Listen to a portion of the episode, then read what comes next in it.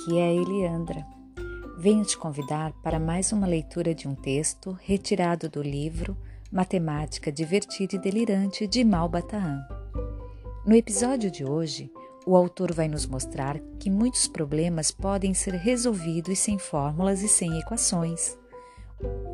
O problema apresentado poderá ser resolvido com os recursos da lógica.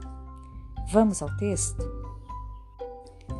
Sem fórmulas e sem equações.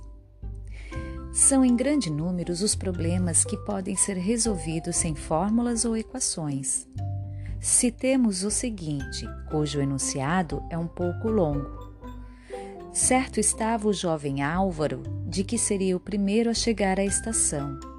Grande foi, portanto, a sua surpresa ao encontrar Zélia com seu noivo e junto da porta da agência, palestrando alegremente, os outros três companheiros de excursão. Nessa excursão, aliás, deviam tomar parte Álvaro, Basílio e Carlos, com suas noivas Xênia, Yolanda e Zélia, não respectivamente, que iam aproveitar o belíssimo domingo no passeio à Cantareira. Foi realmente lindo o passeio e deixou profundas saudades em todos os corações. É preciso, porém, que o leitor, por meio de um raciocínio matemático seguro, determine qual das três jovens era a noiva de Carlos, qual era a noiva de Basílio e qual era, afinal, a noiva de Álvaro. Vejamos como resolvê-lo. A noiva de Álvaro não é Zélia, conforme transparece claramente pelo enunciado. A noiva de Álvaro não é Xênia, pois os nomes das noivas e dos noivos não se devem corresponder na ordem que estão enunciados, em virtude da restrição, não respectivamente. Ora, se a noiva de Álvaro não é Zélia e não é Xênia, só pode ser Yolanda. Conclusão: Álvaro é noivo de Yolanda. A noiva de Carlos não é Yolanda, pois esta é a noiva de Álvaro, conforme já provamos. Não é também Zélia, por causa da advertência, não respectivamente.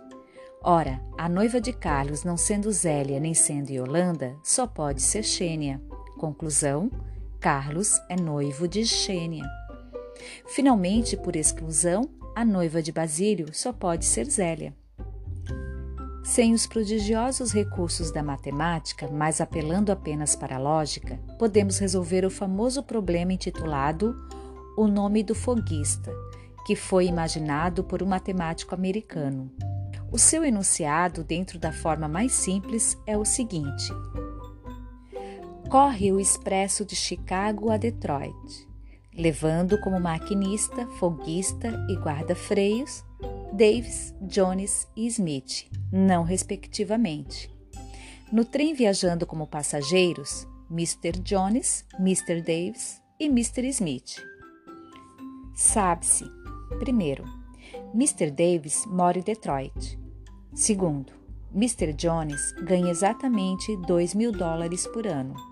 Terceiro, o guarda-freios mora equidistante de Chicago e Detroit. Quarto, Smith bate o foguista no bilhar. Quinto, o passageiro que mora mais perto do guarda-freios ganha exatamente três vezes mais do que ele. Sexto, o passageiro que tem o mesmo nome do guarda-freios mora em Chicago. Pergunta-se: qual é o nome do maquinista? Para chegar mais depressa à solução, façamos o seguinte raciocínio. Primeiro, o passageiro que mora mais perto do guarda-freios não é Mr. Jones.